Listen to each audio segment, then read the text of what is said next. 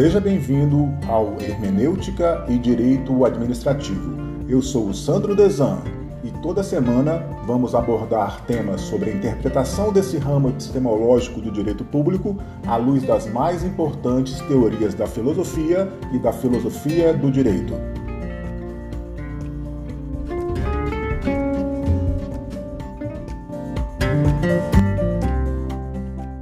Terceiro encontro do grupo de pesquisa desse primeiro semestre de 2023. Hoje nós temos satisfação aqui de receber a doutora Débora, procuradora federal na AGU. Foi minha orientanda do doutorado, defendeu a tese dela em 2021. A cassação da aposentadoria na Torre de Marfim do STF, efeitos de princípios constitucionais e das reformas da Previdência que infirmam a eficácia e a natureza jurídica dessa sanção administrativa. É uma tese bem interessante. A Débora atua nessa área já há muito tempo e é uma especialista na pesquisa do tema, a atuação profissional dela nessa área do direito administrativo disciplinar, do direito administrativo sancionador, e que nós fizemos lá, né, Débora, foi apenas verter todo o conhecimento que a Débora tem da prática numa perspectiva da academia científica que resultou nessa brilhante tese sobre direito administrativo disciplinar, de um tema tão polêmico e tão carente de pesquisa no Brasil. A gente atua tanto nessa área, na medida em que o direito disciplinar serviu de base para todo o direito administrativo sancionador que está chegando aqui no Brasil agora, mas nós temos poucas pesquisas ainda na área do direito administrativo disciplinar direito sancionador está crescendo, o disciplinar continua ali naquele nicho, mas é, é, eu diria que é uma fonte, é um manancial de normas, de regras e princípios para o direito administrativo sancionador. E essa pesquisa da Débora vai muito nesse sentido, de trazer uma referência do direito de punir do Estado, que pode servir para outras áreas do direito também. Com a palavra, muito obrigado. Obrigado Débora por ter aceito o convite. Obrigado aos colegas aí pela presença no grupo de pesquisa. E com a palavra, Débora, muito obrigado. Obrigada, professor Sandro, pelo convite para compartilhar aqui a minha tese com os colegas aqui do grupo de pesquisa. Essa tese eu, eu prometi aqui ao professor Sandro que eu iria expor em 30 minutos para deixar o tempo para as discussões, para as perguntas, para as dúvidas dos colegas acerca da tese. O primeiro ponto, que é muito importante para o doutorando, eu sei que muitos aqui estão na fase ainda de pesquisa, não defenderam a tese nem qualificaram, eu me disseram, eu vou passar minha experiência. A sua tese tem que ser explicada para 10 pessoas leigas em uma frase e elas têm que entender a sua tese. Então, primeiro ponto, ela pode ser uma referência acadêmica, ela pode ser uma tese de pesquisa de profundidade, mas você tem que explicar para pessoas leigas e elas têm que entender o motivo da sua inquietação qual, o que, que te deu aquele pontapé inicial para o seu interesse em fazer a pesquisa. Então, assim, eu fiz esse teste com várias pessoas, inclusive pessoas da família, pessoas que trabalhavam comigo, que não eram da área jurídica, que não eram pesquisadores, e passou por esse crivo. O segundo é gostar muito do assunto, gostar de pesquisar, realmente é, é, ter aquela inquietação do pesquisador, e o apoio do orientador é essencial.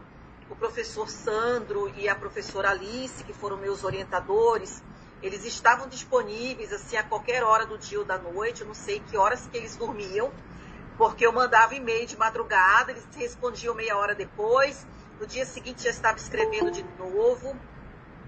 É, o importante é se atentar aos prazos, não perder o prazo da qualificação uma qualificação muito próxima do prazo já fatal para defender a tese vai inviabilizar que se consiga terminar a tese a contento. Então, procure fazer a qualificação e ela reprova, tá? Assim, graças a Deus que eu só descobri isso depois que eu qualifiquei, porque senão o nervoso ia ser maior. É, a qualificação, ela tem que dar é, uma margem além daqueles seis meses, né? Então, tem que ter uma, um resíduo de tempo para poder conseguir aperfeiçoar, entrar nos eixos, a, a tese com as, com as sugestões que foram feitas na qualificação. Eu tive a felicidade de é, escolher um tema no qual eu trabalhava já há 20 anos. É, era uma inquietação é, quanto à aplicação da norma e o que me motivou a realmente entrar de cabeça na pesquisa foi que a, havia outros artigos da Lei 8.112 que eu ficava assim, aquele, aquele incômodo técnico, aquele incômodo jurídico. E eu vi que foram solucionados pelo Supremo mediante a correção da norma. E eu vou falar aqui quais são esses dois casos. O primeiro foi que me animou, mostrou que eu estava no caminho certo. Quando eu explicava a, o objeto da minha pesquisa para os meus colegas de trabalho, eu gerava assim estupefação, mas como você vai mexer com isso? Ninguém nunca escreveu sobre isso com profundidade. É, o que eu achava era assim, artigos, né? As pessoas é, falavam sobre isso, mas não tinha feito aquela pesquisa, porque o trabalho do doutorando é uma pesquisa a fundo sobre o tema. É uma pesquisa vertical e a fundo. Não significa que ele vai esgotar o tema, mas ele vai tentar chegar nesse esgotamento. Ele vai fazer um trabalho de pesquisa de modo que dê sustento àquela, àquela ideia inicial. Então, é muito importante estabelecer os marcos teóricos, estabelecer objetivos, metodologia, hipóteses. E é isso aqui que eu vou mostrar agora no início, como é que foi feito claro, eu vou, eu me prontifiquei aqui a apresentar em meia hora uma tese que eu defendi em quase quatro horas. Vou assim pensar aqui alguns pontos principais da tese para que nós possamos discutir. Então, ela não está aqui inteira, não está resumida. Eu pensei aqui, da, fiz um puxado, um apanhado daqueles pontos é, mais polêmicos, aqueles pontos principais, de modo que nós possamos discutir aqui sem é, extrapolar o nosso tempo. É, vamos para a próxima, o próximo slide. Obrigada. Então, o problema de pesquisa, né? É, após a alteração da natureza do benefício previdenciário e dada a ausência de adequação no regime jurídico dos servidores, como que ficaria a situação dessa pena, dessa pena de cassação de aposentadoria? E aí eu explico essa parte aqui é, antes da, da primeira mudança, da primeira emenda constitucional, que eu vou citar todas elas aqui para vocês, a aposentadoria ela era uma benesse do Estado. Então, o servidor, ele trabalhava durante 30, 35, 40 anos, ele se aposentava sem nunca ter contribuído. É, havia regimes previdenciários, né, na época não na época do Império, tá? Mas já na época da República. Mas é, eram poucos. O primeiro que surgiu, salvo engano, foi dos ferroviários, que tinha essa natureza contributiva. Então, é, o professor Sandro foi quem me aconselhou a ver é, quantos regimes jurídicos de servidor público havia, né? E é, eu fiz uma pesquisa nas constituições federais, em todas elas, Fiz uma pesquisa de todos os regimes jurídicos de servidor e aonde que surgiu essa questão da aposentadoria poder ser cassada, que era essa inconformidade, né? Porque na atualidade a pessoa ela contribui e a, o Estado ele sanciona, a pessoa seria demitida se ela estivesse nativa. Ah, mas ela já está aposentada. O que, que nós faremos com esse servidor que se aposentou. Nós vamos então demiti-lo, nós vamos caçar a aposentadoria, que é uma forma de demissão de quem está aposentado, ou seja, quem não tem mais aquele vínculo com a administração. E a inconformidade é, era justamente isso. Eu queria pesquisar, é, através da lei de acesso à informação, eu pedi a, a discussão da lei 8.112.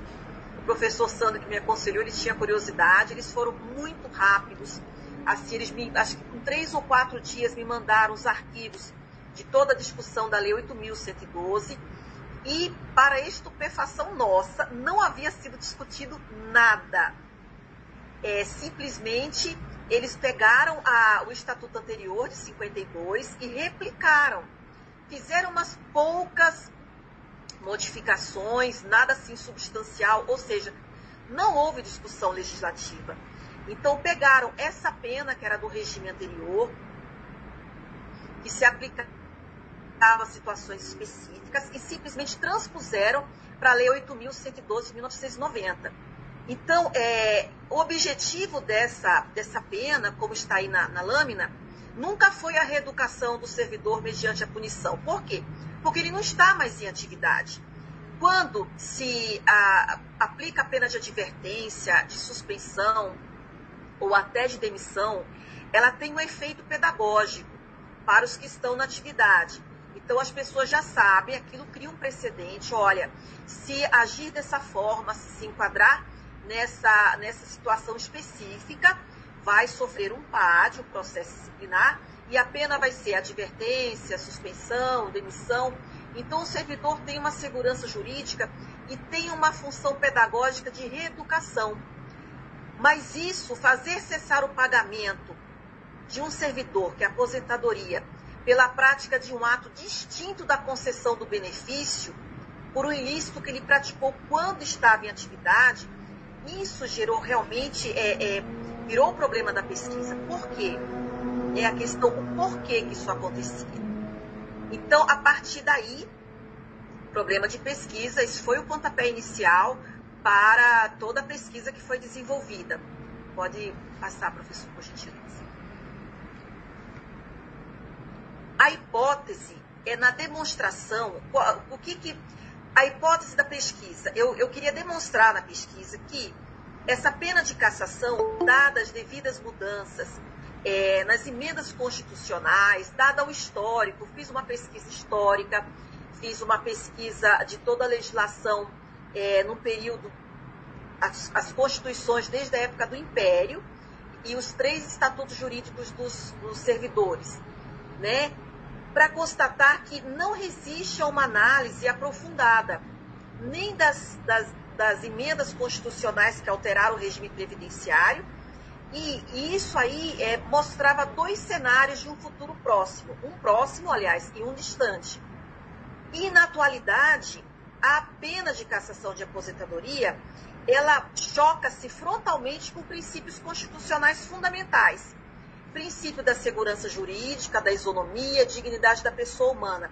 Eu fiz um recorte aqui, isso é muito importante, fazer um recorte metodológico, porque é, foi feita uma análise, eu pesquisei todas as decisões do Supremo desde a, o Estatuto do Servidor Público, desde dezembro de 1990. Então, eu fiz uma pesquisa de todas as decisões do Supremo que tratavam de cassação de aposentadoria seja a nível estadual, municipal, federal. É, de, na realidade, eu, fiz, eu puxei, né, deu um total de 140 decisões do Supremo de cassação de aposentadoria. Então, eu fiz um recorte aqui, esse é um recorte metodológico é importante para a pesquisa, para que o pesquisador não se perca. Eu peguei aqui todos os princípios que mais se repetiam, que era esse da segurança jurídica, isonomia, dignidade da pessoa humana embora alguns princípios não foram corretamente levados ao Supremo Tribunal Federal. Então, assim, eu vejo que houve uma falha na apresentação desses princípios na defesa do servidor que tinha sido punido com a cassação de aposentadoria. Aí, é, esses princípios trazem aqueles impactos que mais, eu coloquei aqui a palavra espantosos, no que se refere à aplicação dessa pena. Pode passar, professor.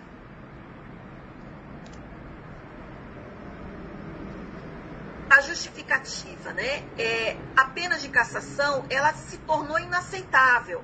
Ela perdeu esses pilares de sustentação sobre o princípio, ah, sobre o prisma do princípio legislativo e fundamental. E porque o que foi percebido na, na pesquisa? Que não houve um aprofundamento no estudo da natureza dessa pena ela não resiste a um confronto com princípios válidos em nosso sistema. E no meio da pesquisa, eu me, dei, me deparei já no finalzinho do doutorado com o julgamento da DPF 418, cujo relator foi o ministro Alexandre de Moraes, que disse que é, é era constitucional essa aplicação dessa pena, embora a jurisprudência do Supremo vinha se mantendo uníssona e constante ao longo de 25 anos pela constitucionalidade da cassação de aposentadoria. Veio essa DPF, então, que parecia assim já no final da pesquisa, que tinha jogado uma pá de cal em tudo que eu havia pesquisado. Então, assim, eu tive que sustentar, que é, manter a minha, a, minha, a minha ideia inicial de que essa pena, e realmente procurei, estudei a, o voto, os votos todos da DPF, estudei o voto do relator para manter a minha posição como pesquisadora de que a pena de cassação de aposentadoria ela não, ela estaria com os dias contados. Atualmente o Supremo entende dessa forma pela constitucionalidade, mas a minha, a minha tese afirma que no futuro próximo ou no futuro distante, é, esse entendimento do Supremo vai ter que ser revisto. E aí, claro, ah, durante as quase 300, a mais de 350 páginas da tese, eu vou demonstrar que é uma questão de tempo. Né? Justamente por quê? Porque houve essas emendas constitucionais que alteraram o regime previdenciário dos servidores e essas decisões do Supremo, apesar de algumas citar essas emendas constitucionais, elas não fizeram a devida correlação. Elas colocaram numa, num patamar comum todos os servidores. E hoje nós sabemos que há diferenciação entre servidores que entraram em momentos distintos. Nós temos categorias distintas de servidores à medida que foram ingressando no serviço público. E aqui eu faço uma justificativa de porquê do título, né? É, existe um julgado que fala que os, os, os, ministros, eles, algumas vezes, o Supremo, né? Ele se fica encastelado numa torre de marfim, aquela torre inatingível, aquela torre alta, aquela torre bela, e os votos é, ficam distantes da realidade, seja a realidade social, seja a realidade legislativa, seja a realidade que está mais próxima dos princípios. E aí isso aconteceu aqui, é, o Supremo ele desceu dessa torre de marfim em duas ocasiões, quando ele fez a correção da norma para declarar a inconstitucionalidade de dois artigos da Lei 8.112, por afrontar, um, princípio da presunção de inocência. Esse artigo 170 é aquele que mandava anotar no, na ficha funcional do servidor público uma pena que a administração não pôde aplicar porque estava prescrita. Ou seja, a administração perdeu a, pela prescrição a capacidade de punir, mas anotava na ficha funcional do servidor uma pena que ela não tinha conseguido aplicar porque foi alcançada pela prescrição. Então, onde está a presunção de inocência? Então, aqui o Supremo aplicou é, é, esse princípio da presunção de inocência para declarar inconstitucional o artigo 170, de forma que, uma vez prescrita a pena, não pode haver registro é, dessa penalidade prescrita na, no registro funcional do servidor, que na realidade servia só para macular o, o, o, registro do servidor, a, a ficha funcional né? Porque o servidor ele tentava, ah, eu vou ocupar um cargo na administração. Quando ia fazer a pesquisa da vida pregressa dele, constava lá, ah, mas você sofreu um PAD, administração perdeu prazo, passou seis, oito anos aqui apurando, mas anotou aqui, ó, anotou que você deveria ter sido punido com a suspensão, mas não foi punido com a suspensão, mas está aqui anotado. Né? E o outro foi o artigo 137, que vedava o retorno do servidor, nas hipóteses definidas em lei, ao serviço público. Vedava. Então, era uma espécie de pena, era uma espécie, não, era é, uma pena perpétua. O servidor nunca mais poderia retornar ao serviço público. Então, nessas duas ocasiões, o Supremo ele fez a correção da norma. Era necessário fazer essa correção da norma. Não existe pena de caráter perpétuo no nosso sistema jurídico. Né? E existe também um respeito grande ao princípio da presunção de inocência. Pode passar para o próximo, professor. Então, o objetivo geral era mostrar que a pena de cassação de aposentadoria, aquela regularmente concedida, ela perdeu seus pilares no ordenamento jurídico, porque não resiste a um confronto com os princípios e as consequências das emendas constitucionais. E, embora a, a, a, jurisprudência do Supremo tenha se pacificado pela constitucionalidade, ela não resistia a um argumento de correção. Então, é, o entendimento que eu exposei na tese é que é possível fazer, sim, a correção da norma, nesse caso da cassação de aposentadoria. É, então, a, a DPF 418, ela trouxe várias decisões do Supremo referentes à cassação de aposentadoria e coincidiu com a pesquisa que eu tinha feito, eu puxei todas as decisões nesse sentido ao longo de 25 anos. E eu afirmei o quê? Que esses precedentes poderiam e deveriam ter evoluído à medida que se sucediam as emendas constitucionais. Mas não foi isso que aconteceu. Então, as emendas, é, na tese eu falo sobre cada uma delas, elas foram colocando a natureza contributiva, depois os aposentados foram contribuindo, depois ela estabeleceu a proporcionalidade e a paridade, depois, em 2013, houve outra mudança significativa. Eu não vou me atentar a essas mudanças das emendas constitucionais, eu vou aqui me centrar na última e nos princípios, na questão dos princípios, na correção da norma à luz dos princípios. Então, para concluir, né, o Supremo ele concluiu que não há, aliás, o Supremo concluiu pela constitucionalidade e a tese concluiu que há violação a princípios da justiça e do direito nesses julgados.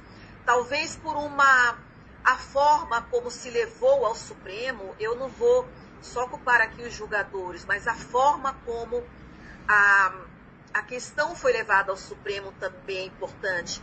Nós vemos que ah, nos julgados que o Supremo fez a correção da norma, que foi no artigo 170 e 137, é, foi utilizado aquele princípio que caiu como uma luva. Né? Se eu fosse utilizar aqui um princípio para cair como uma luva aqui nesse caso da cassação de aposentadoria, eu iria usar um só princípio.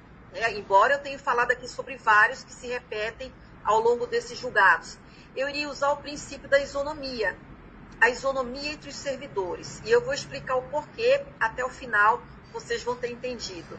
Pode passar. Então, objetivo específico é demonstrar que ela perdeu esses pilares de sustentação em três etapas: no presente, no futuro próximo e no futuro mais distante.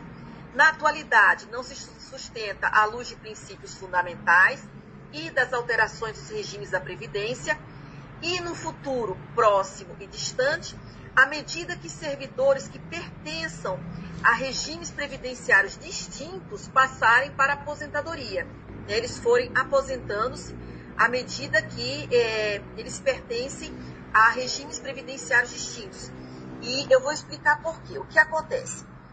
Para a administração pública, a prescrição começa a contar do momento em que a autoridade competente para instaurar o procedimento disciplinar tem conhecimento de alguma infração.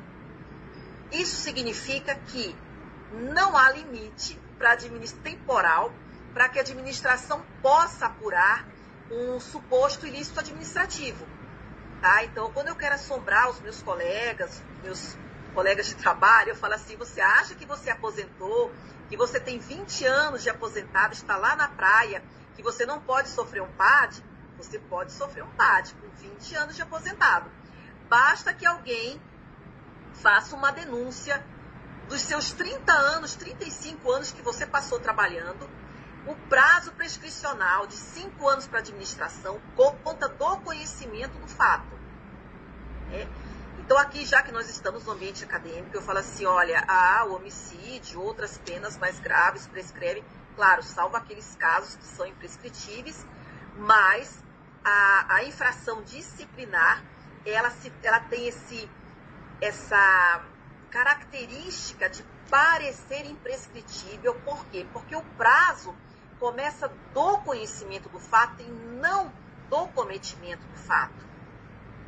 Então, o que, que acontece? Qual é o, resultado prático disso?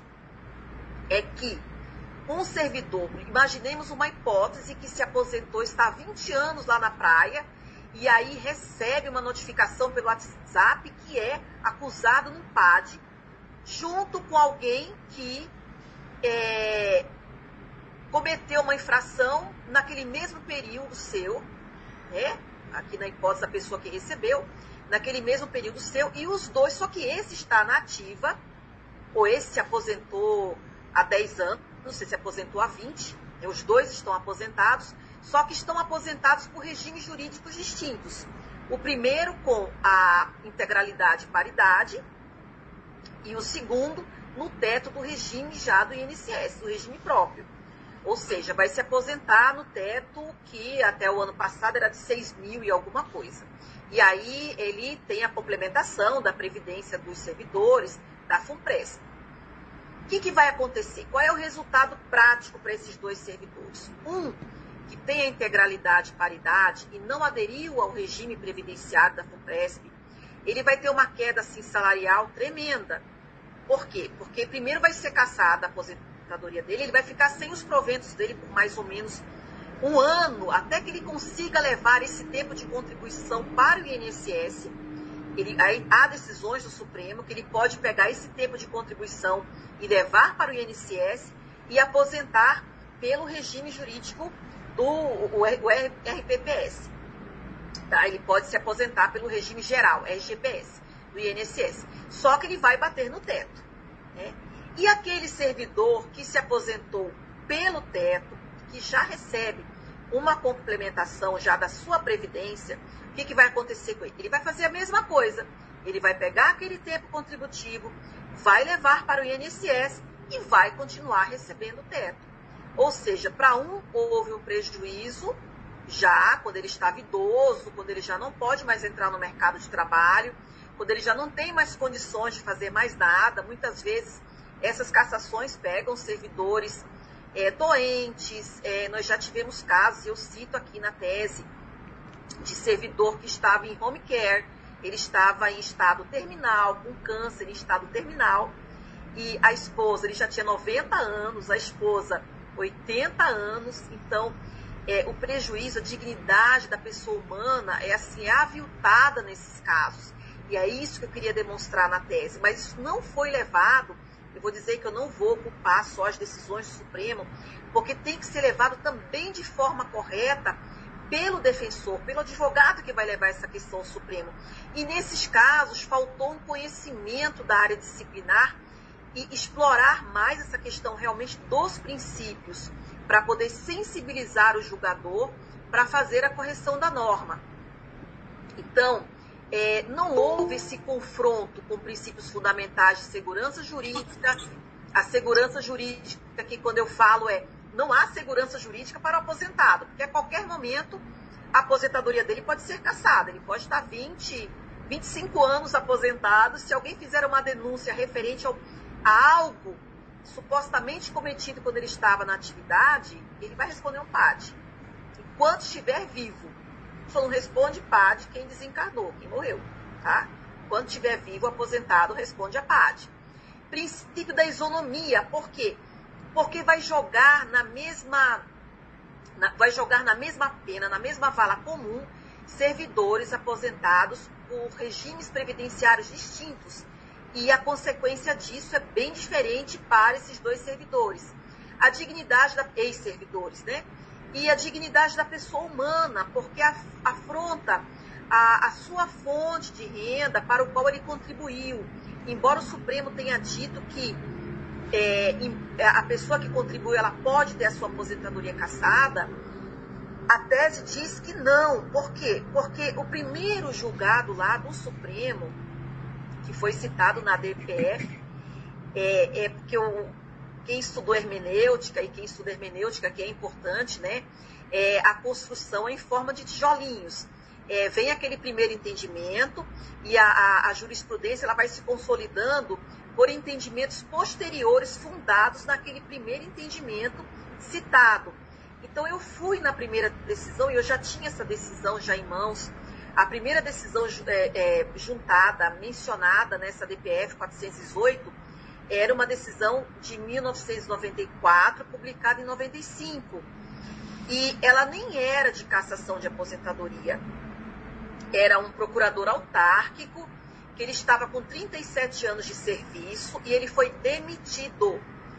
E ele é, recorreu, o recurso dele foi até o Supremo. Ele disse que ele teria que ser aposentado, porque ele já tinha tempo para se aposentar, ele estava com 37 anos de serviço. E o julgador, o, o relator, falou que é, mesmo ele, ele, tinha sido demitido, que mesmo que ele tivesse tempo para aposentar e estivesse aposentado, seria caçada a aposentadoria dele. Foi isso que, que o relator afirmou e é isso que consta no acordo. Ou seja, aquele primeiro julgado sobre qual se baseou toda a jurisprudência do STF não dizia respeito à cassação de aposentadoria, dizia respeito à demissão. E o segundo julgado, que se referia à cassação de aposentadoria, era um caso de servidor que nunca tinha contribuído para se aposentar. Ou seja, era um caso daquele de benesse do Estado. Então, o Supremo não se atentou nesses julgados para a condição específica de cada servidor. O servidor teria que ser analisado caso a caso ou estabelecer marcos temporais para que se pudesse caçar uma aposentadoria. E isso o Supremo não fez, nem quando vieram as emendas constitucionais. Pode passar, professor, por gentileza. Então, a metodologia utilizada, eu não vou demorar muito aqui, é, foi o estudo de casos, foi o levantamento de todas as decisões do Supremo, foram assim gerais, mandados de segurança, ações de declaração de constitucionalidade e a arguição de descumprimento de preceito fundamental, que é essa DPF 418. E recursos também envolvendo a cassação de aposentadoria. Como se sabe, os estados eles utilizam 8.112 como espelho e fazem as adaptações para os seus regimes jurídicos. Então, eu busquei analisar também as decisões dos estados que é referentes à cassação de aposentadoria. É, então, assim, não havia, não houve nos julgados essa preocupação com esse marco temporal, nem com a situação jurídica do servidor que sofreu a pena de cassação de aposentadoria. Foi assim, passou-se batido com base o quê? Na jurisprudência. Todos, é, todos os julgados que eu olhei, que eu analisei, eles citavam como argumento as decisões anteriores, até aquela primeira, que não se referia à cassação, mas à demissão. Pode passar, professor, gente. Então, assim, ah, os capítulos da tese, eles vão, é, primeiramente, fazer uma análise dessas decisões da, de cassação de aposentadoria. É, vai ser feita uma análise também ah, dos regimes jurídicos, das constituições, das constituições desde o Império, né? então não posso falar só federais, das constituições desde o Império, dos regimes jurídicos é, e das emendas constitucionais, de quando é, passou a ser contributiva né, a aposentadoria, passou a ser uma retribuição da contribuição que o servidor fez. E é interessante que quando eu fiz, a, é, quando eu comecei a pesquisar e quando eu terminei a tese e enviei para a editora Juruá para publicação, é engraçado, a gente tem aquela visão é, da minha cabeça, sempre foi cassação de aposentadoria e essas correlações com as emendas constitucionais, com a legislação, com a Constituição, na minha cabeça tudo era direito disciplinar. Mas ah, eles fazem aquele blind review, né, para poder fazer a publicação. A visão deles foi que tinha a ver com o previdenciário. E realmente tem a ver com o previdenciário, porque isso vai trazer um reflexo na penalidade de cassação de aposentadoria. Mas o viés lá das, dos é, que analisaram, né, do, do comitê que analisou a tese, é que tanto é que ela está enquadrada em direito administrativo, sancionador e em previdenciário. É muito interessante essa outra visão. Nós temos uma visão aqui do direito disciplinar e do direito sancionador. E eles tiveram uma visão é, atrelada ao direito previdenciário. Pode passar, professor, Então, aqui eu trago a, como capítulo da tese a historiografia. É, houve esses três regimes jurídicos, né? E, como eu disse já aqui anteriormente, a Lei 8.112, ela replicou ela replicou os, os, os regimes jurídicos anteriores, com sutis modificações, muito pouca coisa foi tirada. Aí eu vou trazer um exemplo. Que sutil modificação que eu podia citar? Existia a prisão administrativa. Imagina a situação, né? Prender um, um colega por uma infração administrativa. Eu não imagino como é que era feito na época, mas imagino trancar no ambiente de trabalho, passar a chave e liberar no dia seguinte. Mas existia a prisão administrativa. Então, coisas que não tinham mais cabimento já nesse regime de 1990. Eles fizeram algumas supressões, mas muito pouca coisa. Se colocar lado a lado a repetição de inúmeros artigos, é porque não houve a discussão legislativa nesse regime jurídico de 1990. Tá? Então, é, aqui muito pouca coisa se alterou nessas normas administrativas, ou muito pouca coisa se criou. É, quando é, o Brasil se transformou em império, ele não se deu ao trabalho, ninguém se deu ao trabalho na época de reformular ou reorganizar a estrutura do Estado. Simplesmente pegou-se a legislação vigente em Portugal e se adotou para o império. Então, o que vigia em Portugal, vigia no Brasil, era cópia. E depois começaram a surgir os estatutos da, da era republicana. Então, durante quase 200 anos, do Império até a República, né, poderia até fazer sentido que houvesse uma sedimentação das decisões do STF sobre a mesma matéria.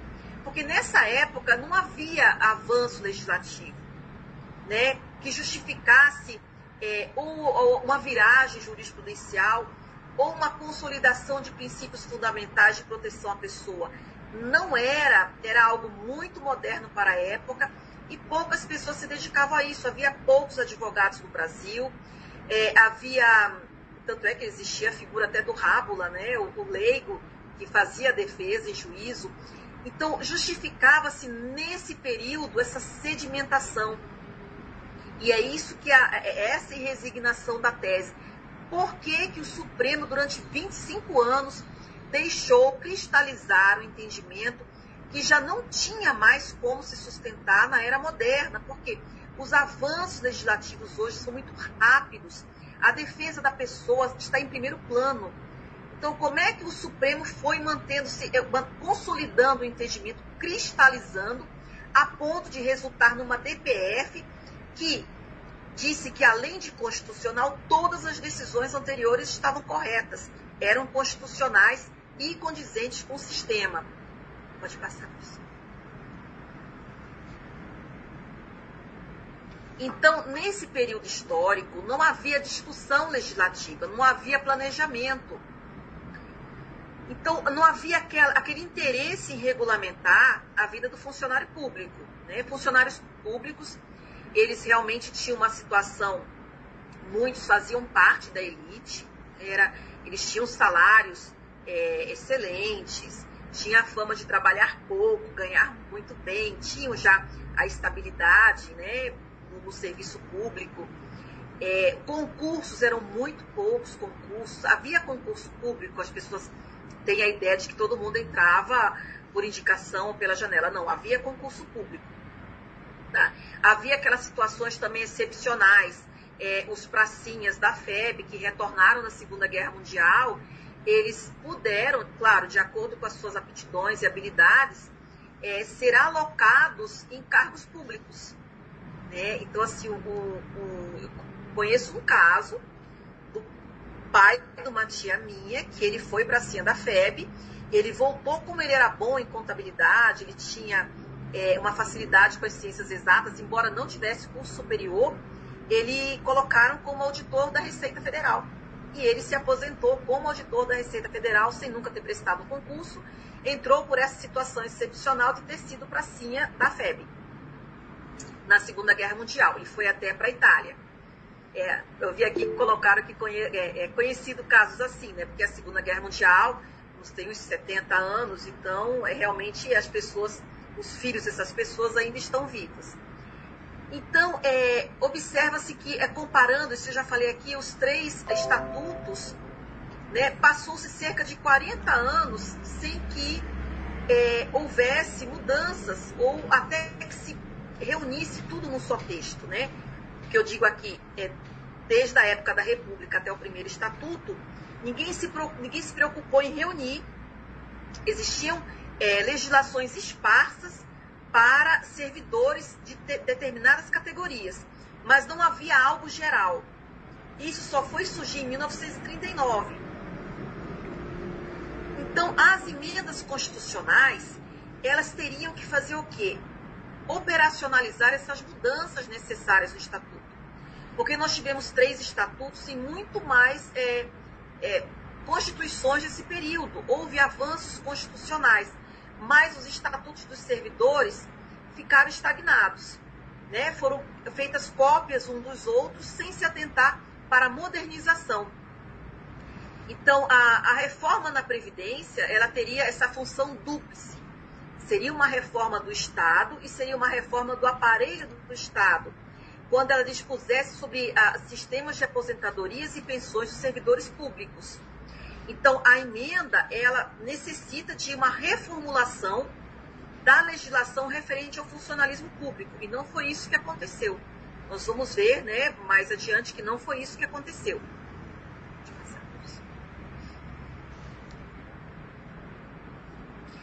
Então, após a Constituição Federal e a primeira emenda constitucional, essa, essa mais importante, né, uma série de leis e decretos, eu vou citar uma por uma depois da Constituição de 88, que dizem respeito ao funcionalismo público. Mas eu trouxe aqui para discussão, como eu disse, aqueles, aqueles pontos mais importantes. Né? Então, é, essas emendas constitucionais, elas entraram em vigência em períodos diferentes ao longo de mais de duas décadas. E não houve aquela revisão da legislação e sua aplicação ao direito disciplinar. Então, a harmonização e a hermenêutica, ela se tornou uma tarefa árdua na aplicação, é, no julgamento, no momento do julgamento de um processo disciplinar. Porque tem que se levar a efeito a compatibilização de princípios e normas no caso concreto. Porém, nós temos um obstáculo aqui intransponível, isso não ocorre, essa compatibilização de princípios e normas, onde não há margem de discricionariedade, como no caso da pena de cassação de aposentadoria. Isso porque a Lei 8.112 e julgados do STJ dizem que, quando a lei estabelece para determinada infração pena de demissão ou cassação de aposentadoria, não tem como é, fazer o, o, o julgador a autoridade administrativa, é, é, inescapável que ela aplique a pena de demissão ou de cassação de aposentadoria para aquelas hipóteses. Ou seja, não há discricionalidade. Você não pode. É, isso era feito até algum tempo, mas depois os julgados do, do, STJ foram evoluindo. Não pode dizer que ah, o servidor ele seria punido com a pena de demissão porque ele infringiu o artigo, aí diga lá o artigo da Lei 8.112, porém, é, vamos aplicar aqui a pena de suspensão de 90 dias. Não há como fazer, baixar essa gradação. Para que o julgador ele possa mexer nessa pena de demissão, ele tem que mexer na tipificação.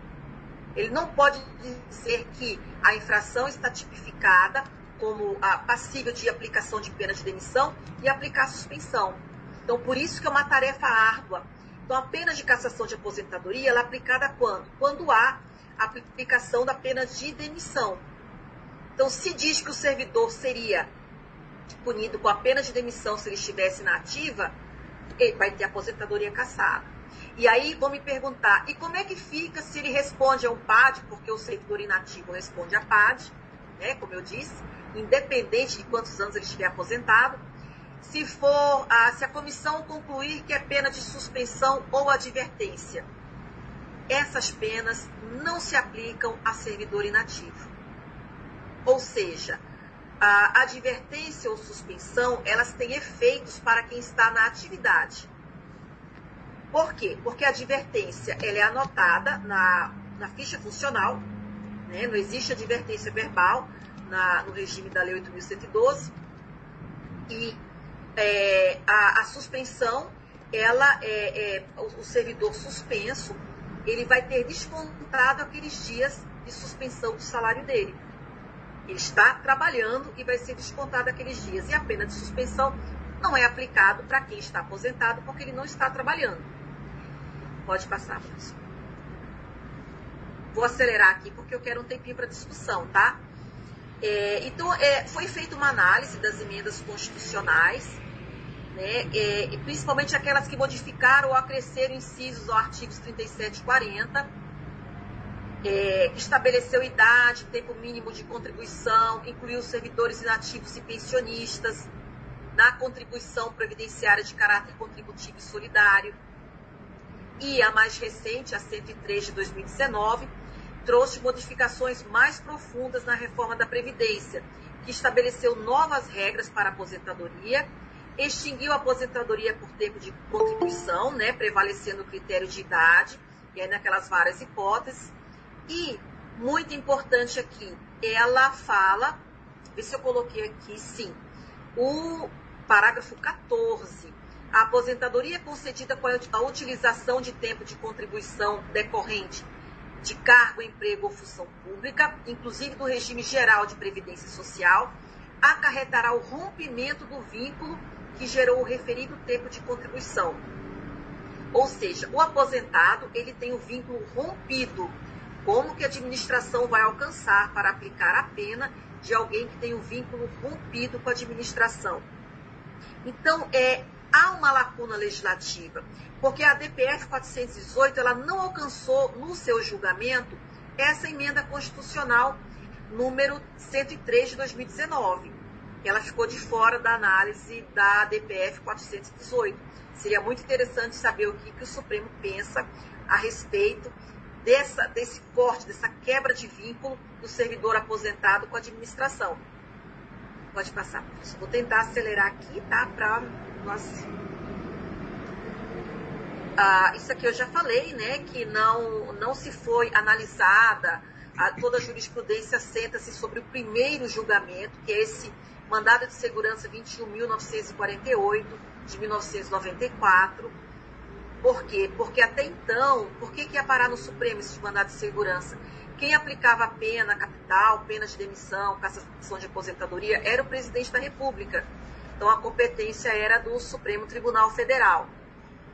Então, a, aqui eu já falei né, sobre essas, essas decisões que eu, que eu analisei. E os fundamentos da decisão proferida na DPF 418 consistem nos seguintes pontos: precedente, ela fala de todos os precedentes do Supremo pena disciplinar prevista em lei, princípio da isonomia entre servidores ativos e inativos, né? o que, que a, a, o julgado quer dizer? Que se para o inativo se aplica a pena de demissão, para o ativo, para o inativo seria a cassação da aposentadoria. Porém, como eu já falei aqui, essa isonomia não existe quando se trata de advertência e suspensão. Elas não se aplicam ao aposentado. E, ah, por último, não imposição de restrição ao poder disciplinar da administração. Ou seja, aqui o ADPF disse que a administração é livre para aplicar esse poder disciplinar porque é previsto em lei.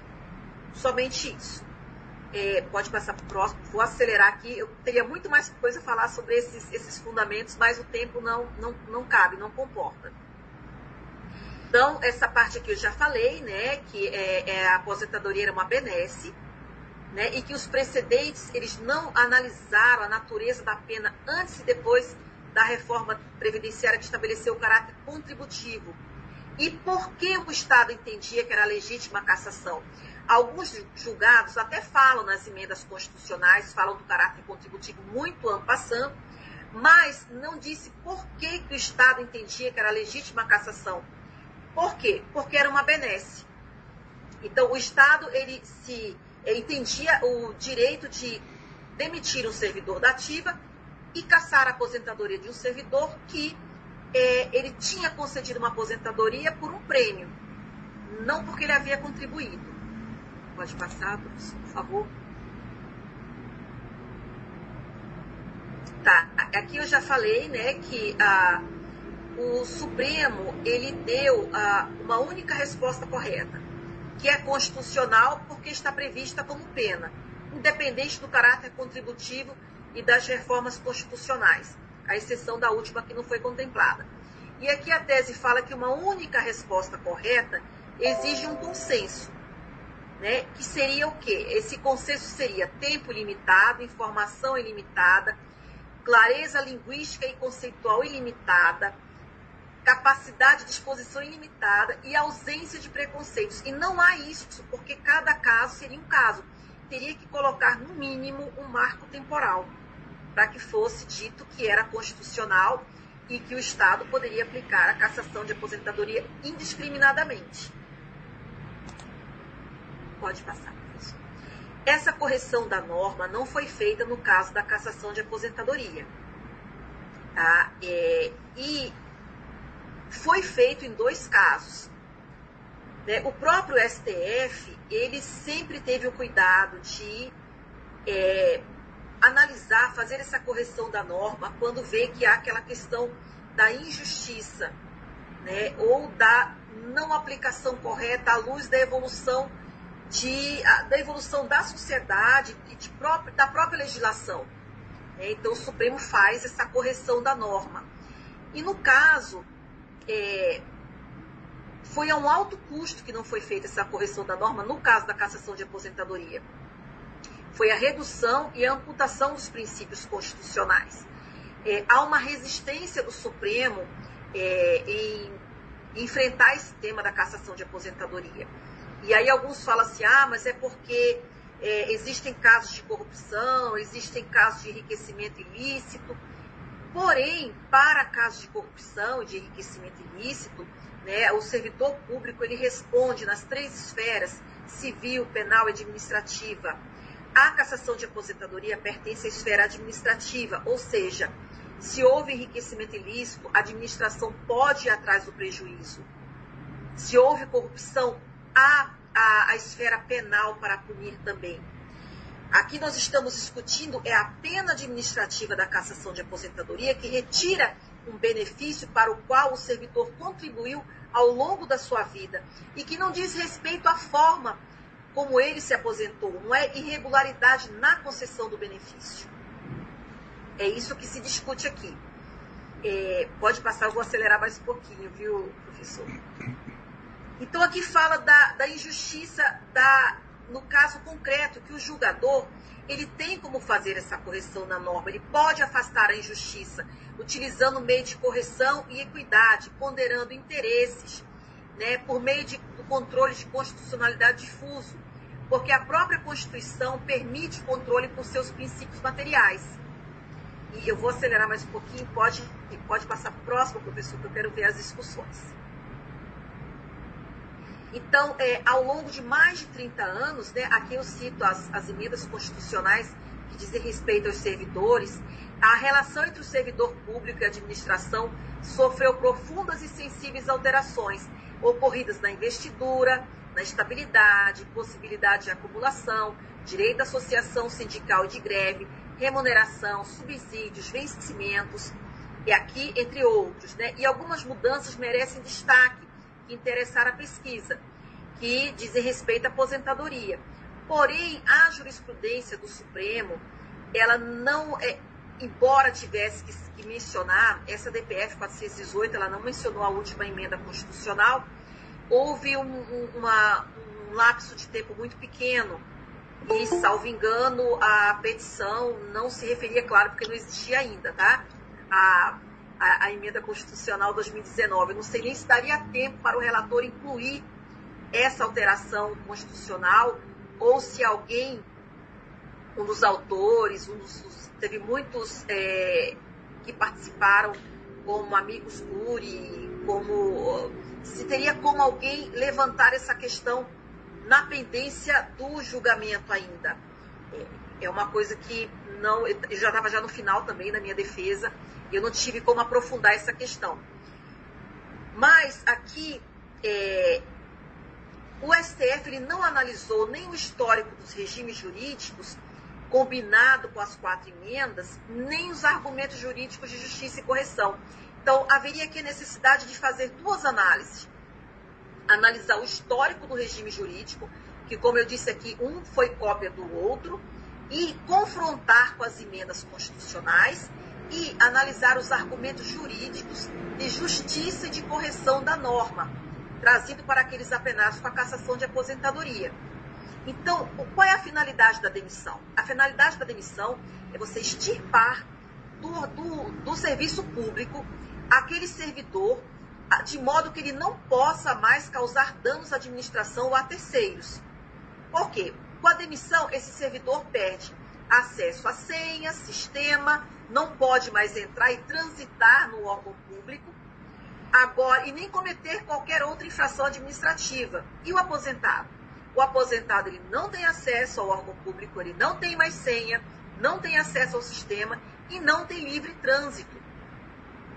É isso que eu trouxe na, na tese também. Pode passar, professor. Então, tudo isso deixa de fazer sentido para o aposentado. Então, a emenda constitucional 103 de 2019 traz um problema de direito intertemporal, não somente quanto à jurisprudência, né, mas ao estabelecer diferenciação para as categorias de servidores aposentados, com ou sem contribuição, com ou sem integralidade paridade, com ou sem vínculo. Então, não há segurança jurídica no próprio status de nativo. É, como eu disse aqui, a, já participei até de comissões, e sei de colegas que participaram de comissões, que os fatos se deram há tanto tempo que nem as testemunhas, ninguém se lembrava mais é, da, da situação que cercou aquela denúncia. Ah, se perde no tempo. As pessoas não lembram de coisas de cinco, detalhes de coisas de cinco anos atrás. Imagina lembrar de 10, 15, 20 anos. As testemunhas não lembram mais. A prova testemunhal vai se esmaecendo, vai se perdendo com o tempo. É muito complicado para a administração. Pode passar, professor. Então aqui nós tivemos, é, eu trouxe dois casos emblemáticos para a tese, que eu já falei, o princípio da vedação da pena de caráter perpétuo, que foi nessa ADI 2975, né, que ah, vedava o retorno dos servidores públicos ao, ao serviço público, aos ex-servidores, né, ocupantes ou ocupantes de cargo e comissão que forem demitidos ou destituídos do cargo pela prática de crimes contra a administração pública, atos de improbidade, aplicação irregular de recursos públicos e lesão aos cofres públicos ou corrupção. Né? Embora o Supremo aqui tenha deixado para o legislador estabelecer é, um, um, marco temporal. Né? O, o, Supremo não estabeleceu mar... há quantos anos o servidor, o ex-servidor, ficará inabilitado para assumir função pública. O Supremo, o Supremo não entrou nessa, nessa questão temporal, deixou para o legislador. Né? E pode passar para o próximo, professor. E nesses dois casos, no artigo 170, como eu já falei, pode passar, professor. No artigo 170, o princípio da presunção de inocência, de não se anotar na ficha funcional do servidor público, né, é, penas que a própria administração não pôde aplicar porque prescreveram. Pode passar, professor? O professor Sandro está me ajudando com as lâminas. Pode passar mais um, que eu já falei sobre isso, já adiantei já estamos caminhando para o final. Então, eu trouxe aqui, eu trouxe alguns princípios da tese, né?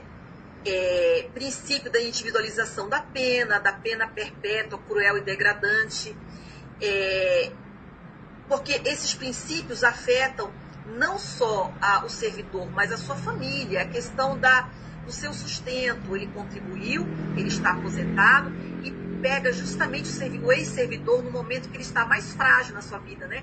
A pessoa que está aposentada, ela já não é mais jovem, ela aposentou-se e é, muitos já estão idosos, doentes, necessitam da aposentadoria para manutenção da família. Falo família, esposa, né? Não digo nem filhos. Às vezes os avós têm a guarda de menores, de netos, mais para compra de remédios, para manter o mínimo existencial, aquela pessoa que realmente precisa chegar até o final da vida com o mínimo de dignidade.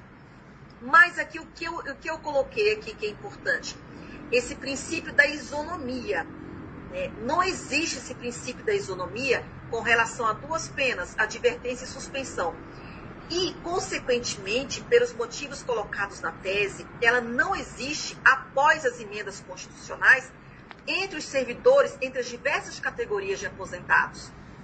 Porque vão se aposentar, a, a partir de agora, vão se aposentar por regimes jurídicos distintos.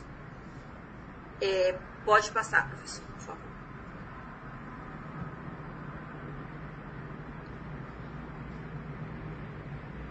Então, aqui, a pesquisa constatou que a pena não se, não se sustenta em três cenários distintos, como eu falei. Na atualidade, por afrontar princípios da segurança jurídica, da isonomia e da dignidade da pessoa humana, eu fiz um recorte desses três princípios. No futuro próximo, irá afrontar o princípio da isonomia, isso aqui irá pegar mais pesado, é um princípio muito caro ao Supremo. E no futuro mais distante, também o princípio da isonomia então, esse princípio da isonomia, ele tem uma aplicação mais forte para o futuro. Né? Na atualidade, teria como defender que não esse pilar de sustentação em princípios não existe? Teria. Porém, como eu disse, não vou nem colocar toda a culpa nos relatores ou nos julgados, porque a questão foi mal elaborada para chegar ao Supremo. Porque a, o advogado ele tem que fazer o trabalho de convencimento do julgador. E esse trabalho eu vi é, pelo menos do que eu li de todos esses julgados, não foi feito. Pode passar, professor. Então, o princípio da isonomia ele tem dupla aplica aplicação para o presente e para o futuro. Né? Então, é, coloquei a, ao finalizar a tese que a, a, pena de cassação ela não se sustenta. Notem, eu não estou dizendo é, que ela é constitucional ou ela é inconstitucional. Estou dizendo que ela não se sustenta na atualidade, no futuro próximo. Na atualidade, o que, que aconteceu? A DPF disse que ela é constitucional. Então, é, no meu trabalho, eu não tenho o que dizer, não tenho como falar diferente nos, nos pareceres. Academicamente, eu falo que ela não se sustenta. No futuro, a, se eu estiver certa, se a minha tese estiver correta, o Supremo vai ter que repensar, vai ter que revisar essa jurisprudência dele no futuro. É isso que a tese diz. Então, assim, eu vou ficar muito feliz se ao final é, o Supremo rever o seu entendimento, inclusive jurisprudencial consolidado, por conta das situações que vão surgir no futuro. E por último, pode passar a última aí, professor. Isso aqui foi uma ideia feliz do professor Sandro de colocar enunciados. Esses enunciados, eles permeiam toda a tese. Né? Então, ele fala dos princípios, é, é, a pena de cassação não subsiste a um confronto com os princípios constitucionais da segurança jurídica, isonomia e dignidade da pessoa humana na atualidade. As reformas da Previdência criaram categorias de servidores inativos, aposentados sob regimes previdenciários distintos e, portanto, não há como se observar o princípio da isonomia no futuro próximo. A pena de cassação de aposentadoria será inócua no futuro mais distante, quando o servidor se aposentar pelo teto do RGPS. Numa contagem de tempo recíproca, voltará a receber o benefício em valor idêntico ao que auferia antes da execução da penalidade. Número 4. A contagem do prazo prescricional no processo disciplinar transforma a pena de cassação de aposentadoria em pena imprescritível, pois pode ser apurada num futuro indefinido, sem limitador temporal. A pena de cassação de aposentadoria afronta o princípio da segurança jurídica ao deixar o aposentado à mercê da potestade sancionadora da administração enquanto viver e pela ausência de imediatidade na apuração, aplicação e execução da pena. 6. A cassação de aposentadoria por incapacidade permanente é possível, já que a norma não distingue o tipo de aposentadoria e por isso mesmo ela consiste em pena cruel, pois impede o aposentado, inabilitado para o mercado de trabalho, de cuidar da própria saúde. E o último enunciado, número 7, a pena de cassação de aposentadoria fere o princípio da dignidade humana, pois deixa o inativo desprovido de fonte de subsistência. E com esses enunciados eu encerrei a, meu, a minha tese. Estou agora à disposição para perguntas, comentários. Muito obrigado, Débora. Uh, o George levantou a mão. George, com a, com a palavra. Seja bem-vindo de novo, viu, George? Estava sumido, né? Seja bem-vindo. Com a palavra. Obrigada, obrigada, pessoal. O pessoal está. Está sem áudio, Jorge. Tatiana também levantou a mão. Eu não estou escutando. Professor, seu áudio está travado. Pessoal, eu vou falar aqui do outro, do outro então. É... Vou falar aqui do outro, do outro então. Espera um pouquinho que é... voltou. Seja bem-vindo, George. O George levantou a mão, depois. Depois nós temos a Tatiana. Jorge, com a palavra. É, boa, ta... é, boa, tarde. Primeiro, desculpa, minha câmera está com um probleminha aqui. É, parabéns, é, doutora Débora, excelente tese e muito concisa na explicação. E assim, é, fiquei bem interessado pelo tema. Mas eu fiquei também com a inquietação. Considerando que, a, senhora bem explicou, a advertência de suspensão não é cabível ao aposentado, e caso realmente o STF um dia é, venha a ter o entendimento que a senhora bem explicou e considerar inconstitucional a cassação, então a gente não teria nenhuma é, pena é, aplicável ao aposentado, mesmo considerando que ele tinha feito algum ilícito grave, e aí a gente só ficaria na esfera penal civil, ou existiria alguma forma, a senhora imagina alguma forma de aplicação de pena que seja proporcional e que não seja tão complicada como é, nos parâmetros que a senhora analisou a cassação. Então, se, se, eu, se eu entendi sua pergunta, o seu áudio estava um pouquinho baixo. É se você entende que, uh, que eu, quais as opções que eu apresento para se punir um servidor que já aposentou, é isso?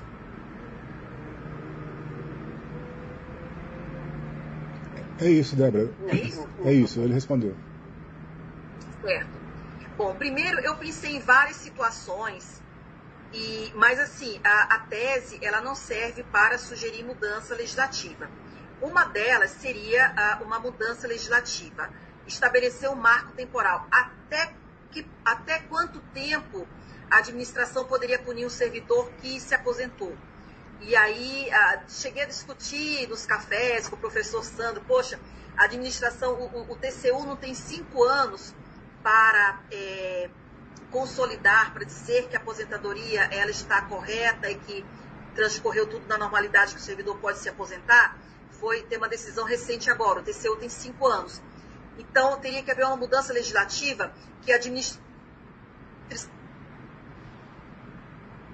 cinco anos de prescrição contados a partir da aposentadoria para que ela possa punir o servidor por algo que ele praticou na atividade que seria punido com demissão. Seria uma solução.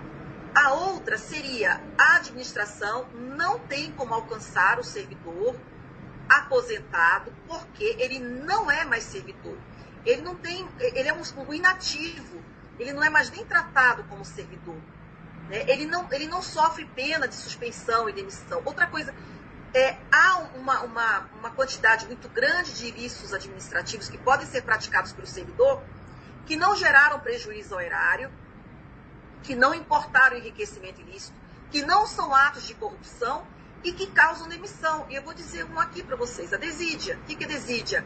Ah, o servidor, ele deixou de juntar por cinco vezes uma certidão no processo.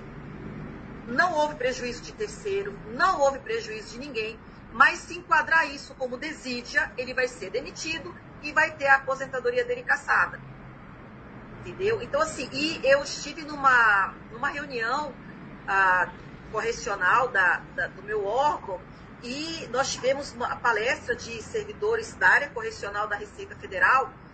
Qual é a preocupação da Receita Federal? Atos de corrupção. Então, a, a Corregedoria da Receita Federal, ela se preocupa com atos de corrupção, com atos cuja gravidade importa em prejuízo para a administração ou para terceiros. Ou seja, ah, tem atos que, que são, a gente fala sempre, né, o, o, servidor fica também à mercê da mão da comissão.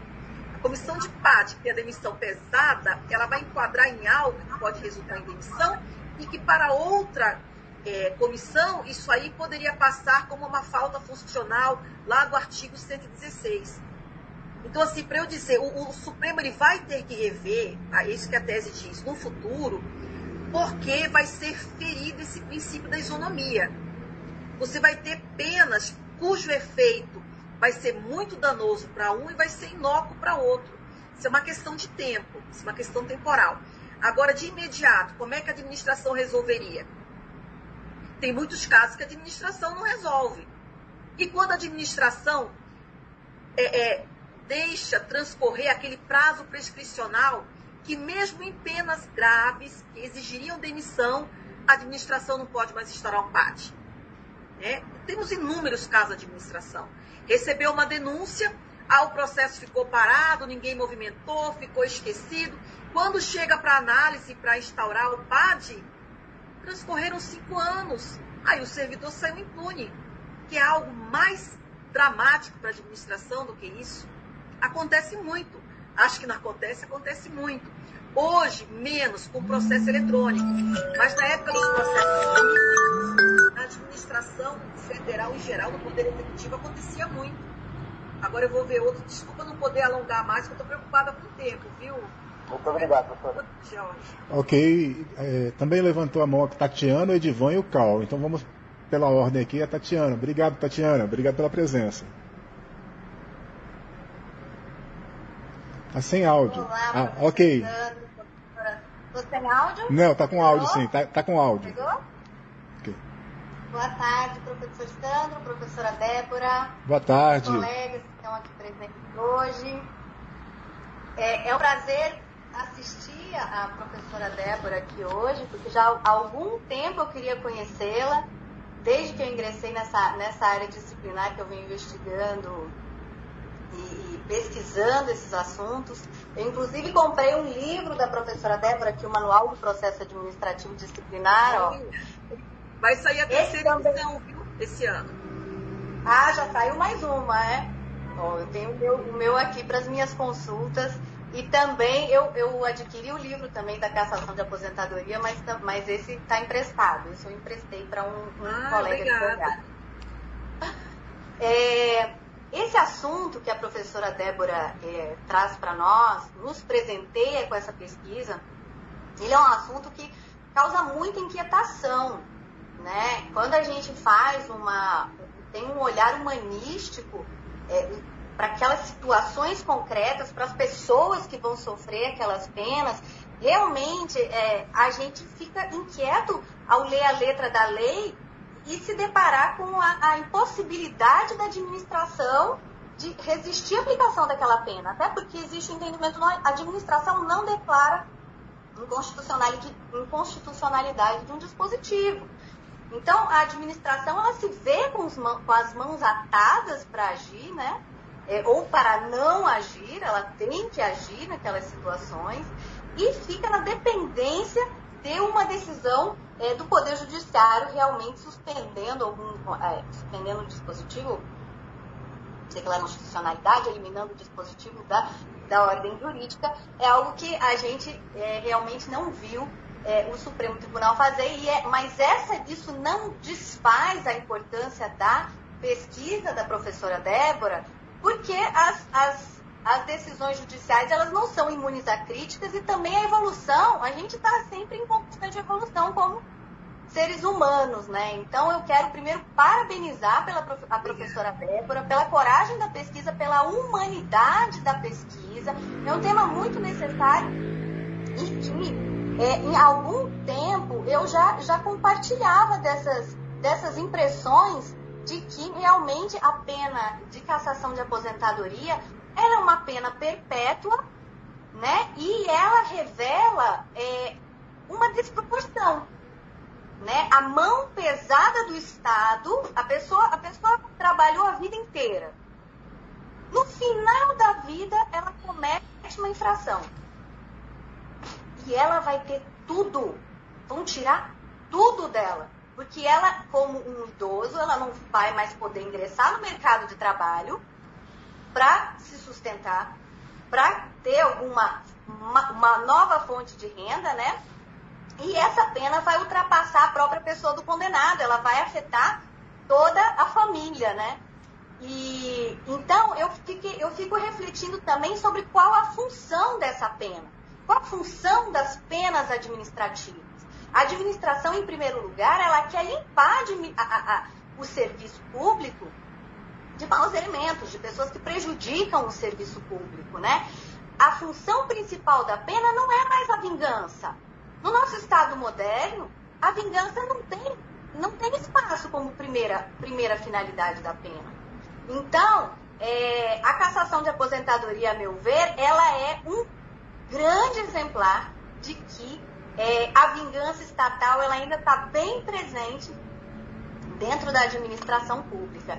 Então, o que eu queria, o que eu queria falar é somente que eu concordei com, vários, com os vários argumentos expostos aqui pela professora. Eles me fizeram refletir ainda mais. É, parabéns pela profundidade da, da, da, da argumentação, também trazendo a questão das novas aposentadorias, né? O pessoal que está é, é, que ingressa agora no serviço público não é mais regime exclusivo público de aposentação, o que é benéfico para essas pessoas, levando em conta essa, esse viés da, do apenamento pela administração pública. Então, essas pessoas se veem um pouco é, protegidas dessa mão da administração pública na, é, é, na aplicação de penalidades. Então é isso. Também pensei na questão do confisco, né? A, a, a, o judiciário fala que, não, que o regime é, previdenciário ele é solidário, né? É, então não existe, não existe confisco. Mas como assim não existe confisco? A pessoa contribuiu a vida inteira para ter uma contrapartida, né? E você vai deixar tudo que você contribuiu para as outras pessoas, porque você então é um mártir, né? Porque você não está preocupado realmente com o seu sustento no fim da vida. Então são várias questões humanísticas a se pensar. E eu só quero então deixar meus parabéns aqui para a professora e cumprimentar todo mundo. Boa tarde e um prazer te conhecer, professora. Obrigada, igualmente. E eu respondo assim para você, Tatiana, qual é a finalidade da pena de cassação de aposentadoria? É porque o Estado pode. Eu posso cassar a aposentadoria há essa previsão. Eu posso. E eu vou te dizer quando é que isso é mais gritante. Por exemplo, quando uh, o, o, servidor ele responde alguma ação, tá? E uh, o juiz da sentença diz que ele tem que ser demitido. Aí chega a ordem para a administração. A administração, isso acontece até hoje, tá? Ela deveria responder como para o juiz? Eu não posso demitir porque ele está aposentado. A sentença foi para demiti-lo que, que a administração faz? Caça aposentadoria. Só que a ordem não foi para caçar, foi para demitir. Então ela converte a demissão em cassação, por conta própria. Ou seja, vai além da sentença. É um caso a se estudar também. Isso aqui eu não aprofundei isso aqui, porque a tese foi realmente só somente as, os precedentes jurisprudenciais do Supremo Tribunal Federal. Professora, e essa questão da equiparação da demissão com a cassação de aposentadoria, né, ela é um tanto quanto curiosa, porque são situações diversas. Na demissão, a administração tem uma outra função que ela está cumprindo ali. Ela está eliminando uma pessoa que, que não, não é boa para a administração. Na cassação de aposentadoria, eu não tenho essa função. Quando há uma demissão, a pessoa ainda vai continuar trabalhando, vai se ingressar no mercado de trabalho e tal. Cassação de aposentadoria, eu quero ver um idoso ingressar no mercado de trabalho. Tem também outra questão, os magistrados, eles não têm pena de cassação de aposentadoria. Por que, que a carreira da magistratura, os servidores, os membros da magistratura, eles são diferentes dos servidores em geral? Por Porque eles, a, a vitaliciedade... um fato tão grave, que não possa ser caçada a aposentadoria, um servidor ele pode cometer um fato tão grave que, possa ser, que pode ser caçada a aposentadoria, sendo que o peso da mão ou da caneta de um magistrado é muito mais grave para a sociedade do que de um servidor comum. Então são algumas questões que a gente fica assim meio perplexo, que parece que não fecham, né? É, mas aí entra a vitaliciedade. É que o servidor público eles têm inamovibilidade, vitaliciedade. E nessa vitaliciedade entra a, a, a, a aposentadoria, ela em vez de ser pena, não existe a cassação, a própria aposentadoria passa a ser uma pena. Então você pode ver que eles jogam para, para inatividade aquele que cometeu uma infração administrativa.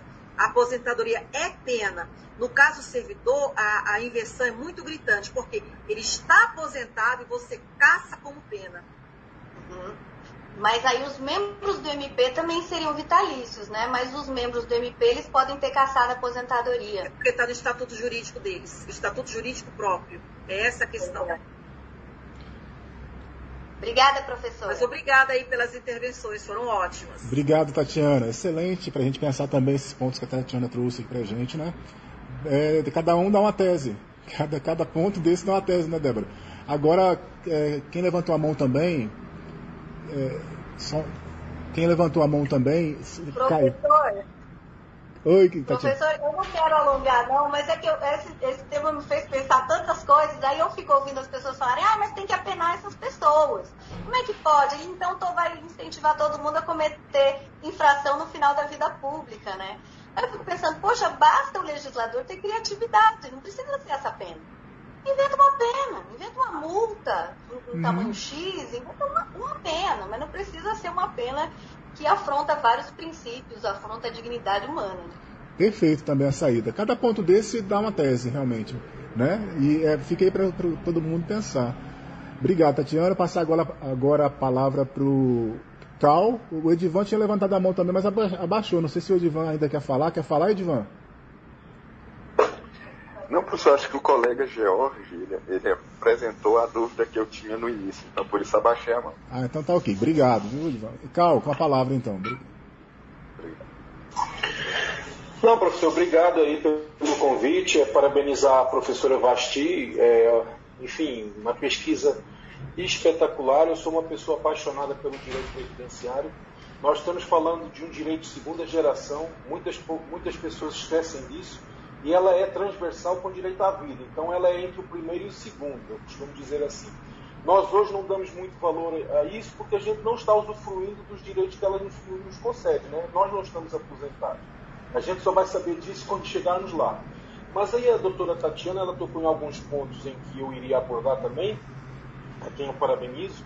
É, a gente também tem que tirar da, da, da nossa ideia que todos os servidores ganham bem nem todos os servidores são bem remunerados. E essas pessoas, como a senhora bem mencionou, lá no final, são muitas vezes o arrimo de família. Então, ele sendo caçado na sua aposentadoria, tem um efeito dominó.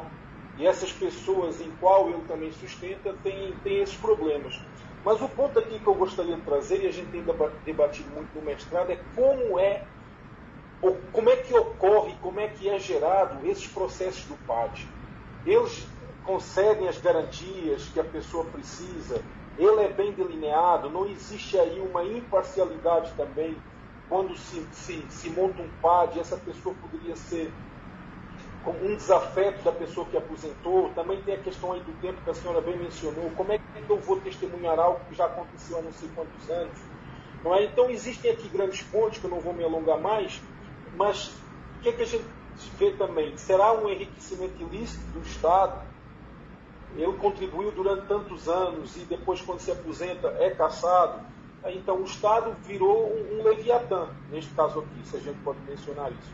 E, no fim, por mais que a gente tenta.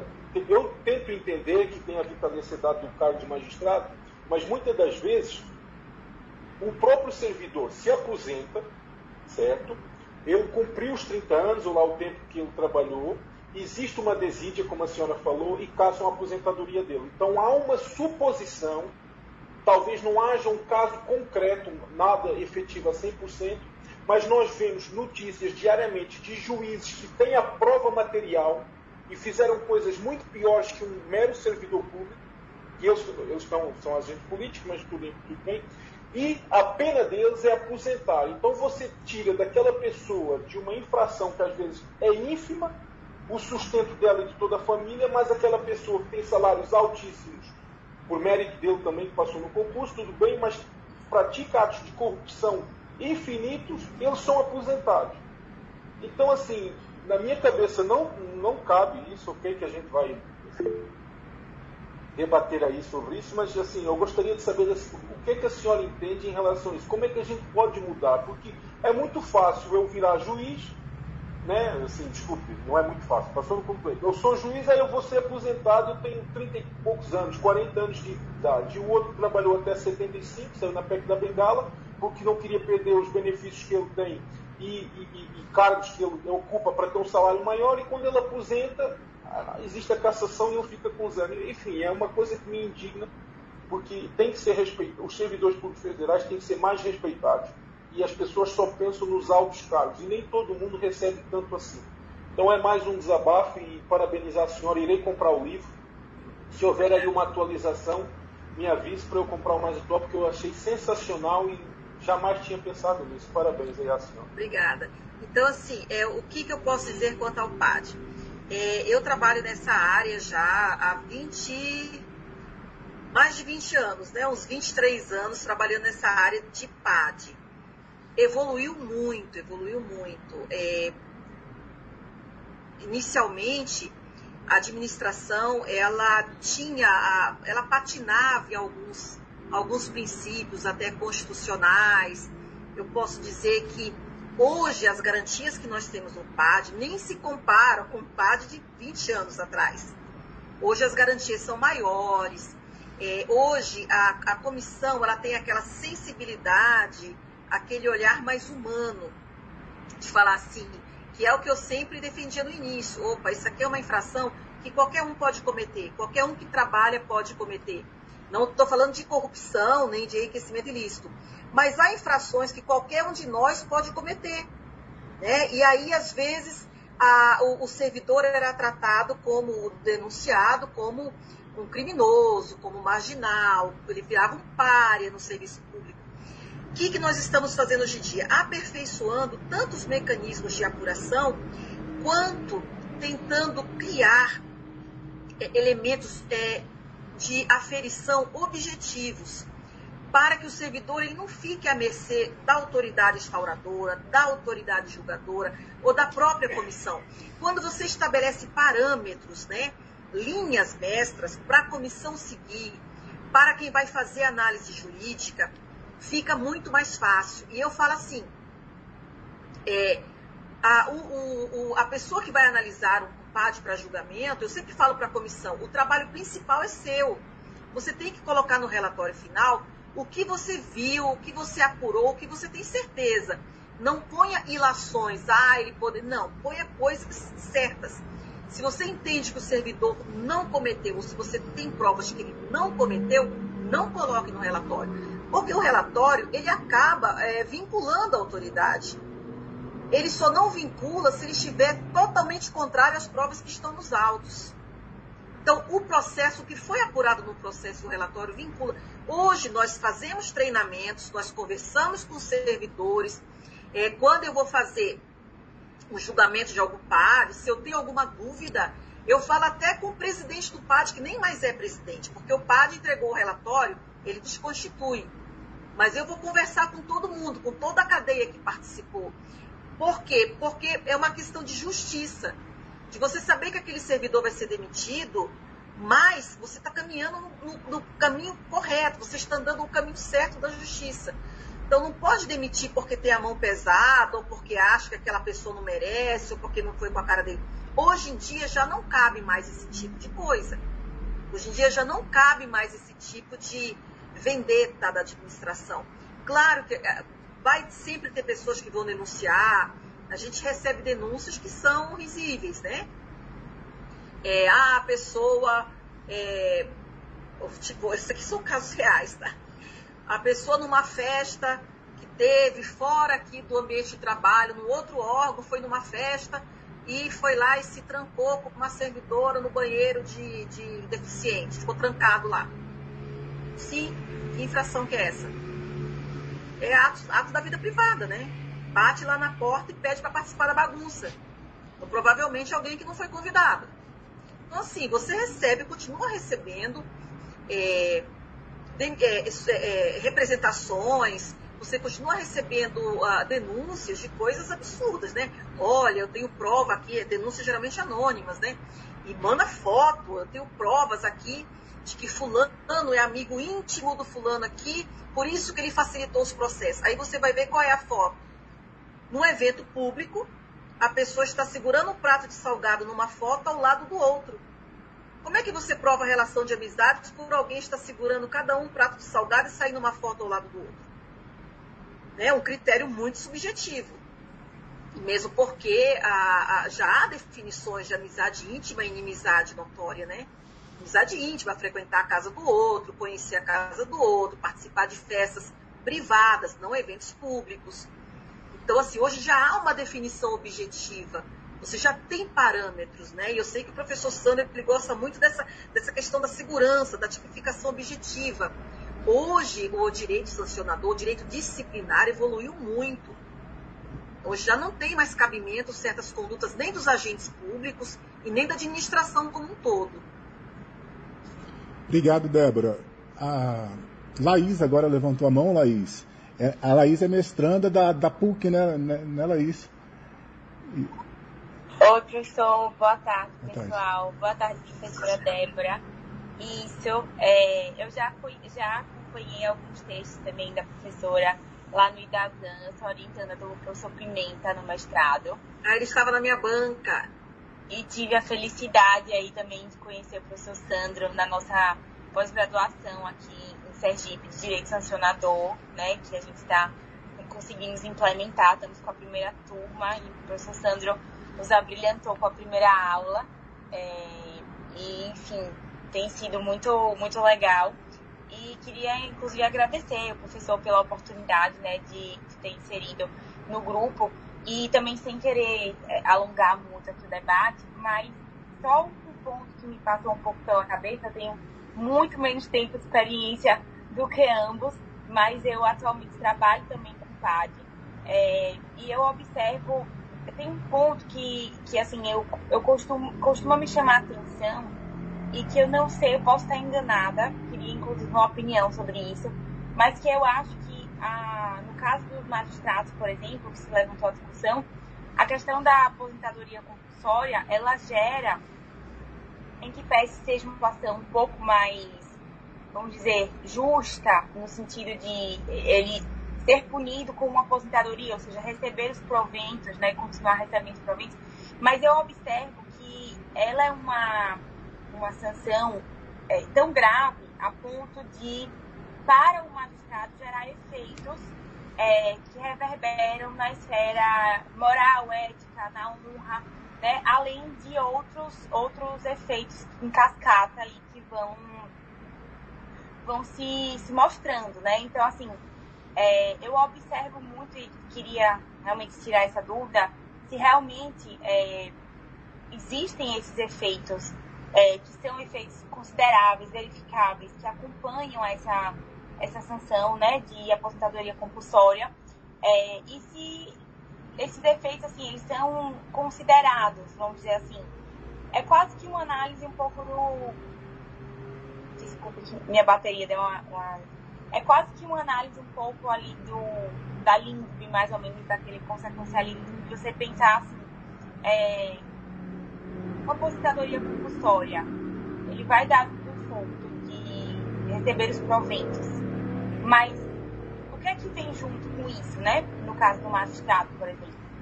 É, vem uma reputação talvez irreparável, né? Vem talvez um, é, estar submetido a um julgamento de um fato extremamente sério dentro do, do tribunal, porque para você receber essa sanção de aposentadoria compulsória, você tem que, vamos dizer, você tem que estar ali no pior nível de, de conduta, né? Então, eu acredito, eu observo em alguns processos que eu venho acompanhando, é que é o maior medo do magistrado receber uma aposentadoria compulsória, porque ele vai receber o provento, mas ele vai estar detonado é, dentro do daquele círculo, né? Dentro daquela, enfim, daquele é, para um magistrado ser aposentado compulsoriamente é muito sério, né? E, e ele fica ali, até para ele advogar depois, eventualmente ocupar alguma outra função, é a pior função que, que ele poderia ter na carreira dele. Então eu acho que existem efeitos que circundam, que equiparam um pouco, né? E amortizam um pouco essa relação com o servidor comum. Que talvez o servidor comum ele não vai receber como sanção uma aposentadoria compulsória, mas ele também talvez não sofra é, esses efeitos na honra e, e, e, no entorno dele, porque não é, assim, vamos dizer assim, não é a, a, o nível mais grave que ele chega, entende? É, olha só, já terminou? Posso responder? Pode. É, olha só, a, a pesquisa, ela não entrou, é, é ela se restringe à Lei 8.112, o servidor público civil da União, autarquias e fundações. Então, eu não analisei o estatuto da magistratura nem do Ministério Público. Mas eu é, permita-me discordar de um ponto em você, de você, na questão de como essa pena afeta, né? É, nós tivemos um caso, o caso mais traumático, então isso me faz pensar, toda vez que eu vou analisar um caso de demissão ou cassação de aposentadoria, de um ex-servidor, estava aposentado, que ele recebeu a notícia de que a aposentadoria dele foi cassada e ele deu um tiro na cabeça. Simplesmente isso. Isso foi traumático para todos nós. Para a comissão disciplinar, teve gente que falou que nunca mais faria um PAD na vida. Foi traumático para os ex-colegas, foi traumático para a família. Entendeu? Então, assim, é tão subjetivo isso, até que ponto isso afeta a sua honra? Para mim, sempre vai afetar a honra de qualquer servidor, qualquer punição. Pode ser uma advertência. Acha que isso não corre no serviço público? Corre. Corre. Isso fica durante anos acompanhando aqui. Olha, aquele lá é o fulano, ele foi suspenso porque fez isso, isso e isso. Olha, aquele lá é o fulano que foi demitido. Você pode encontrar um fulano, eu tenho colegas que foram demitidos, que até hoje, já tem 20 anos que ele foi demitido, e as pessoas ainda falam, ele é aquele fulano que foi demitido. Isso, isso. Acompanha, e não é só porque é magistrado, não, ou porque é membro do Ministério Público, né? Nós temos carreiras é, é, tão nobres quanto, né? Na, no Serviço Público Federal. Então, eu sou contra essa, essa discriminação de achar que afeta só o magistrado ou o Ministério Público. Há carreiras é, que são essenciais à justiça, há carreiras que são nobres e que são, vamos dizer assim, centenárias. Vamos falar do auditor fiscal. Como não vai afetar o auditor fiscal que trabalha justamente com os recursos da União? A demissão vai afetar não só os seus pares, perante os seus pares, como perante a sociedade. Então, assim, afeta, subjetivamente, subjetivamente afeta. E esse caso que eu trouxe para você é o mais emblemático. Ele marcou a nossa vida tanto, isso tem aqui uns 18 anos mais ou menos, marcou tanto a vida de quem participou e de quem analisou esse PAD, que até hoje, quando nós vamos analisar, e é um caso, eu falo mesmo, chega na minha mão para analisar, não me apressem. Eu vou liberar esse processo a hora que eu tiver convicção e ler todas as provas. Gente, eu já li processo de 15 mil páginas duas vezes. Porque eram oito demissões. Sim. Eu, eu passei oito meses lendo o processo.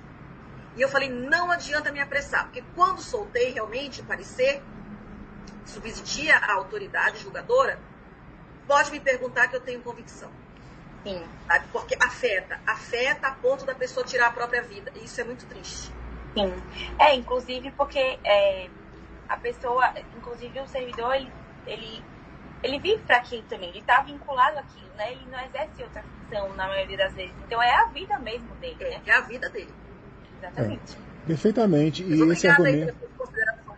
Perfeito, professora. Obrigada.